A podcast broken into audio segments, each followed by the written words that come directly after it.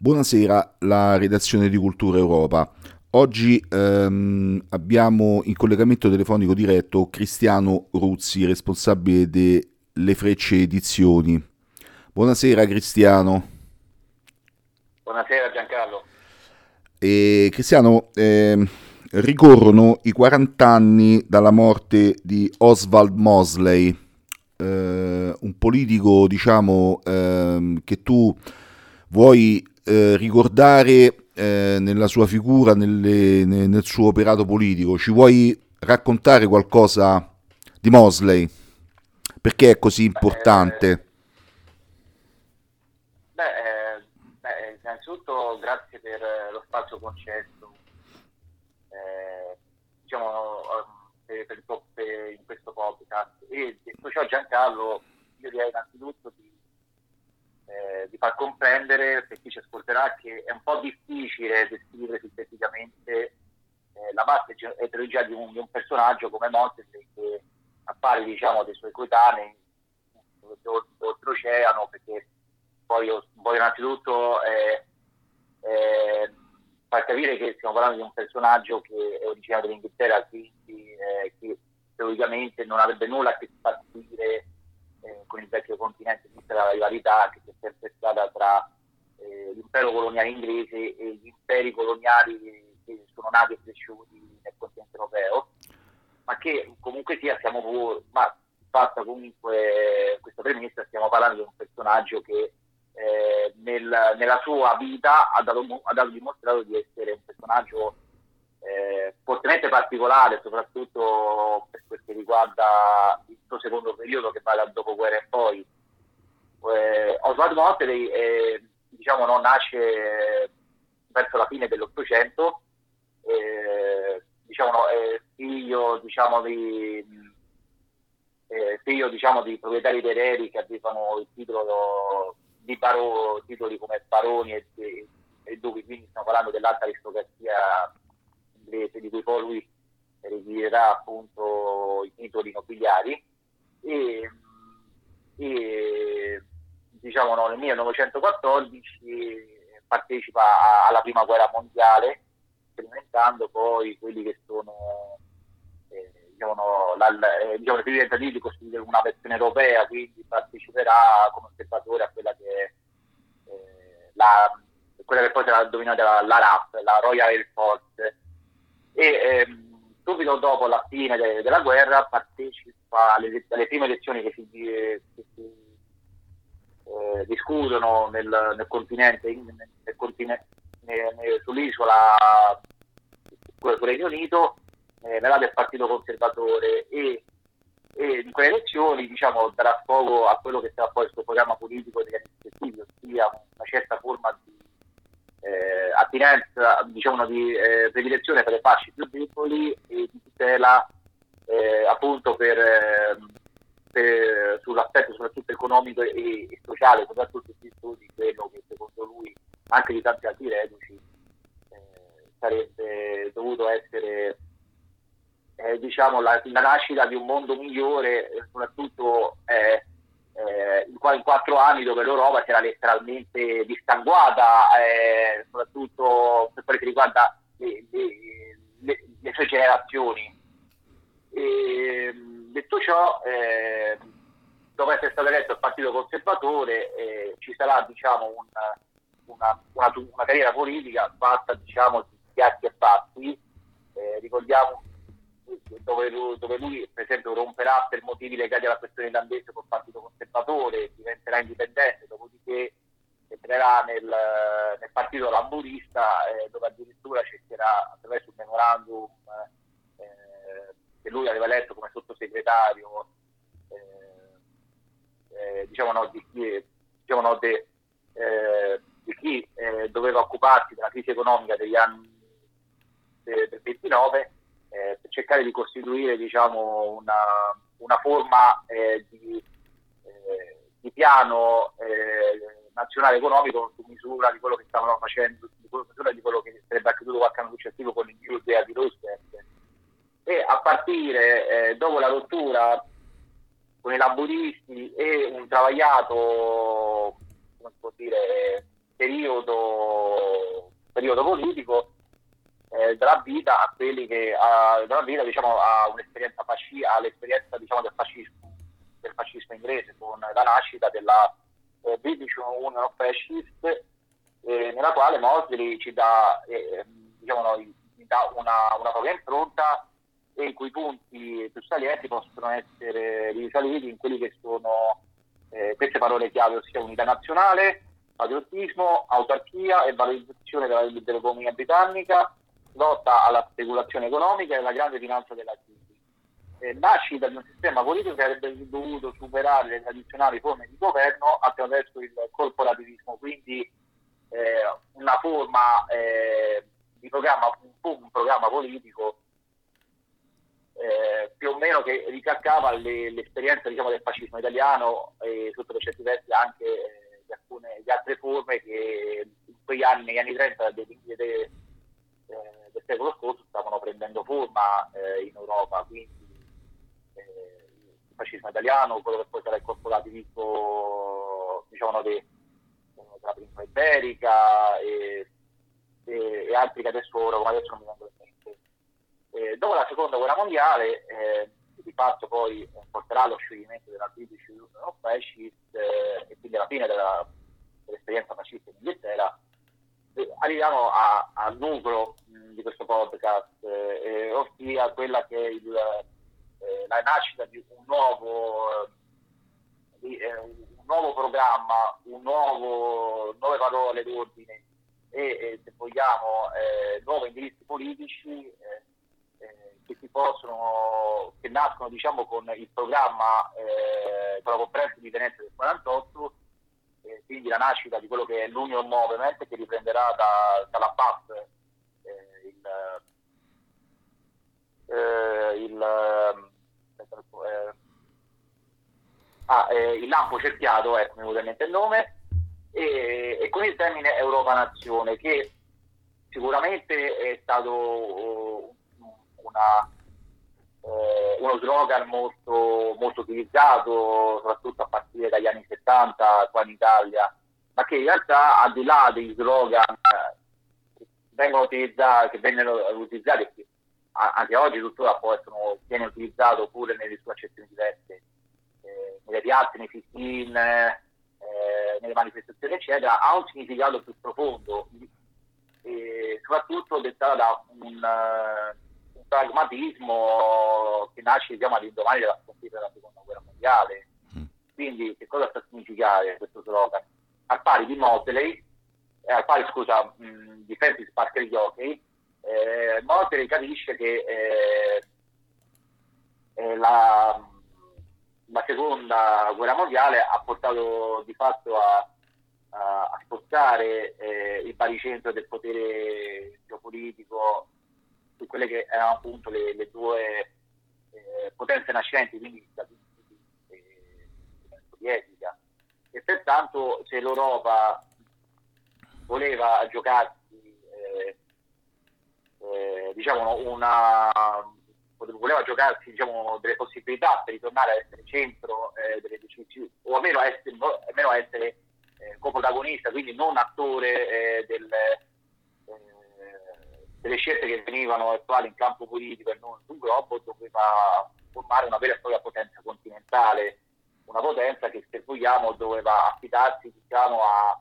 eh, non solo a un programma politico condiviso da tutti gli altri paesi, ma anche se vogliamo a quella forma che lui lo, lo dice bene nei suoi scritti del dopoguerra eh, di affidamento diciamo, a quella che era lo sviluppo eh, della tecnologia, della scienza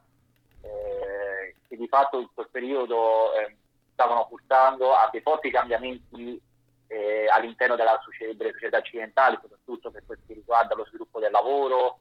eh, lo sviluppo diciamo, delle, diciamo, no, di, di, convivenza eh, tra tecnologia e essere umano, eh, diciamo, no, quindi a livello anche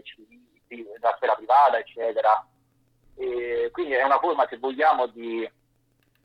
di protofuturismo che però è declinato in chiave britannica negli anni, soprattutto negli anni 60 e 70, quindi eh, nel, nel scritti, nei suoi scritti che sono per esempio eh, Motley o Out of Wrong oppure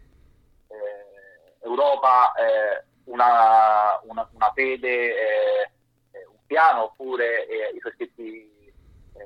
dell'ultimo decennio della sua vita, che chiamano appunto Ultima parole pagine sparse, dove appunto lui cerca in tutti i modi di insistere perché l'Europa si unisca, soprattutto perché soprattutto per fare in modo che eh, l'Inghilterra eh, potesse diciamo, eh, fare questo salto in avanti per evolversi, per progredire a livello diciamo, di, eh, di, cooperazione con le nazioni europee, quindi senza bisogno di offrire revanchismi o nostalgismi del, eh, del pro, diciamo, di, quello che, di, quello che, era stato l'impero britannico, tant'è che questo ultimo libro, che peraltro ho curato io e pubblicato con eh, la 5 edizioni, una casa editrice di Verona, eh, Mosley eh, critica fortemente eh, coloro, che sono, coloro che non vogliono eh, aderire a questo progetto di formazione dell'unità europea che poi, come, saprei, come noi sappiamo bene, nel 92 formerà l'attuale UE, eh, definendo in maniera dispregiativa eh, diciamo, i politici inglesi avverti, Little mm-hmm. Englanders, che in pratica sono, erano eh, erano diciamo, l'ala del Partito Liberale britannico di tutto il Novecento, contraria eh, diciamo, all'espansione del, del, regno britannico, quindi viene usata in chiave, di, chiave di specialità un po' come, se eh, mi consente Giancarlo, sì. eh, alcuni tuoi ospiti, eh, di cui non farò i nomi, mm-hmm. dei precedenti podcast, mm-hmm. che nei propri profili privati eh, definisco in maniera dispregiativa eh, i sostenitori sì. eh, dell'Italentis e del sovranismo alla matriciana appunto con, eh, con, con, con, con questo eh, con, un simile epitaffio oppure Sovranali, Sovranelli e compagnia cantante. Mm. Ovviamente mh, in termini di questo ragionamento guarda, in termini di questi fattori di eh, Europa eh, come volontà unica, eh, capace diciamo, di rigenerarsi, eh, di riconquistare un proprio destino, hanno dei propri limiti, perché ovviamente eh, il caro Oswald Mosley non poteva sapere che l'Europa che si stava andando a formare non era eh, un'Europa basata appunto su sulla volontà diciamo, di, di essere al centro del mondo, ma un'Europa che come vediamo oggi è più, è più basata diciamo, su, sulle banche, sull'economia, su, diciamo, su, sul pareggio di bilancio, su appunto eh, eh, vedere chi tra, vari, tra, le varie nazioni europee ha più debito rispetto all'altro, sull'austerità e compagnia cantante e comunque sia eh, è un fattore, è un, è, un, un, per chi diciamo di noi è, attualmente ci convive, e tuttavia è, è un solo aspetto eh, sicuramente fortemente negativo, di cui però si può benissimo eh, cercare di, di, superare, soprattutto per dare una spinta eh, di superamento di una, di una, fase come quella che eh, viviamo noi in maniera fortemente gramsciana, dove eh, il, be, eh, il be, dove il vecchio eh, è già morto, ma il, il nuovo eh, non vuole ancora nascere. Quindi io penso che a livello, se vogliamo, di identitari europei e patrioti chiave continentale è utile annoverare nel propria, nel, diciamo, tra eh, la propria formazione personale il Mosley. pensiero e il, il, pensiero politico dello Stato Nostro, almeno per, per, capire, almeno per sapere chi, di chi, di chi, eh, eh, di chi appunto co, come lui in passato l'ha vissuto sulla propria pelle la formazione eh, dell'unità europea e quindi può darci delle indicazioni eh, per trovare diciamo, delle alternative all'attuale, all'attuale UE. Per questo io peraltro, eh, qua concludo, mm-hmm. consiglio vivamente acquistare eh, eh, il libro che ho curato un anno fa con Riccardo De eh, Fascismo britannico e Nuova Europa, crisi e discorsi di battaglia dalla British Union of Fascist all'Europa Nazione, edito da, da Passaggio a Morto. Benissimo. Benissimo. E, ehm, Ti ringraziamo Cristiano del tuo contributo e del ricordo di questa figura eh, antesignana forse eh, di, un, di, un, discorso politico innovativo. Eh, ricordiamolo che um, lui nasce in territorio inglese, no? quindi eh, opera in Inghilterra e poi eh, la, quali, quali, sono stati i punti di contatto eh, attuali col concetto dell'Europa Nazione secondo te? Come, come riprenderesti, diciamo, ehm, eh, cosa evidenzieresti dell'attualità di Mosley così in una battuta anche ad oggi? Allora, eh, l'attualità io direi innanzitutto del fatto che lui eh, ha, ha, soprattutto perché, ha soprattutto nei suoi scritti del dopoguerra, come dicevo, un forte, un forte accenno positivo eh, alla, alla, tecnologia, soprattutto quindi, quindi, soprattutto quindi visto dal punto di vista etico, ossia eh, la tecnologia a livello lavorativo, a livello mm. privato, a livello anche se vogliamo delle relazioni degli esseri umani, sta progredendo a passi da gigante e, e quindi, eh, quindi, influisce eh, sulla nostra quotidianità. Quindi perché non usarlo soprattutto per, eh, per eh, diciamo, per risvegliare eh, quella volontà con cui si dice che era stata tipica eh, dell'Unione, tipica de, eh, delle, delle, delle, vecchie potenze europee, perché di fatti poi, poi aggiungere, mi sono scordato che eh, lui a un certo punto auspicava eh, di creare, oltre all'Europa come potenza continentale, delle sfere di influenza, soprattutto quindi allacciandosi a quelli che erano stati eh, gli ex territori amministrati da, dalle potenze europee, quindi eh, delle zone di influenza eh, in Africa, in Sud America, se vogliamo anche ehm, eh, in, alcuni, in, alcuni, territori mm-hmm. che attualmente eh, si trovano magari sotto, sotto influenza cinese. E questo è un aspetto che secondo me dovrebbe essere utile in chiave identitaria europea per capire, eh, per, per, capire che, eh, per capire che si può per capire poi che eh, laddove ci sta un vuoto a livello di competitività quel vuoto viene riempito da altri. Difatti laddove invece gli europei eh, o meglio ancora le, le nazioni europee che scanano, si scanano tra di loro eh, in chiave economica eh, vedi che invece là, là, là, per esempio hai, hai l'avanzata di, dei cinesi, della Cina, là esatto. invece hai l'avanzata appunto di, eh, di eh, vediamo un po' eh, degli Stati Uniti, anche se come vediamo tutto sommato eh, sono, sono, più che altro un gigante che si legge su piedi d'argilla, oppure eh, vedi che ah, là invece si espandono in Sud America eh, dei contrasti soprattutto, se vogliamo ancora, ereditari de, del sciavismo o del, o appunto, no, del, del marxismo in chiave sudamericano, quindi è una cosa che poi alla fine, eh, se vogliamo, ti fa solo danno e mm. paradossalmente, qua mi collega all'attualità, vediamo che eh, ci sono dei segnali, eh, se vogliamo, di, creare eh, un'Europa che non basata sul paradigma, paradigma, paradigma mercantilistica ma su un, un chiave più politica che peraltro provengono, come sicuramente tu sai meglio di me Giancarlo, non, mm-hmm. non tanto dai cosiddetti identitari o sovranisti, ma uh, da personaggi che dobbiamo non aspettarsi di meno, mi riferisco soprattutto quindi a, a, Macron che questo concetto l'ha capito, quindi io penso che eh, questo, il concetto delle sfere di influenza unite diciamo, alla volontà di, eh, di crearsi un, non, non, tanto un proprio mercato, ma eh, un, uh, un, proprio campo eh, eh, di influenza e di possibilità di agire nel,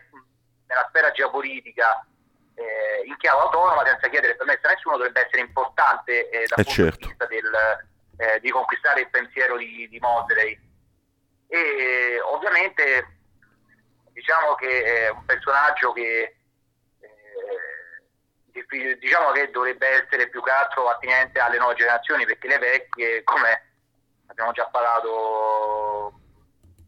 come ho accennato nel mio precedente podcast sì. di presentazione del libro di Francis Parker Yogi sì. diciamo, sono più, eh, come si può dire, eh, diciamo, hanno, hanno, più pregiudizi, soprattutto per tutto ciò che riguarda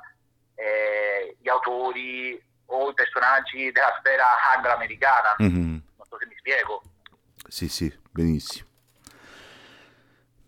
Benissimo Cristiano, e è stato molto interessante eh, questo podcast, eh, ricordare questa figura di Mosley, è interessante anche se vuoi ricordare eh, il tuo libro e le edizioni,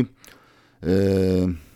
mm, ci ricordi il titolo del tuo libro, vuoi farlo tu e edito da? Allora, il libro, sono una raccolta eh, degli scritti eh, di Mosley che, che, sono divisi in due parti. Eh, io ho tradotto e curato la prima che riguarda il periodo della British Union of Fascist e Riccardo De Menini, eh, che peraltro ha già scritto eh, altri, due lib- altri, due libri con Passaggio a Bosco, uno si chiama Schiavi Digitali e l'altro eh, si chiama il, sembra il tramonto dell'uomo bianco, che peraltro consiglio a chi eh, ascolterà questo podcast di acquistare ha curato mm. la seconda parte che in pratica è una eh, ritraduzione, quindi da, da, zero, e direi che è venuta molto bene peraltro, eh, dello scritto Europa una fede, un piano, una via d'uscita dalla crisi in arrivo un'introduzione al pensiero di un europeo. Eh, il, il, libro in sé comunque si chiama Fascismo britannico e Nuova Europa, edito da, da Passaggio a Bosco. Benissimo, allora Cristiano ti ringraziamo per questo tuo intervento e ti diamo appuntamento allora alle prossime volte, alle prossime recensioni. Volentieri. Ok, un saluto a tutti. Arrivederci. Ciao.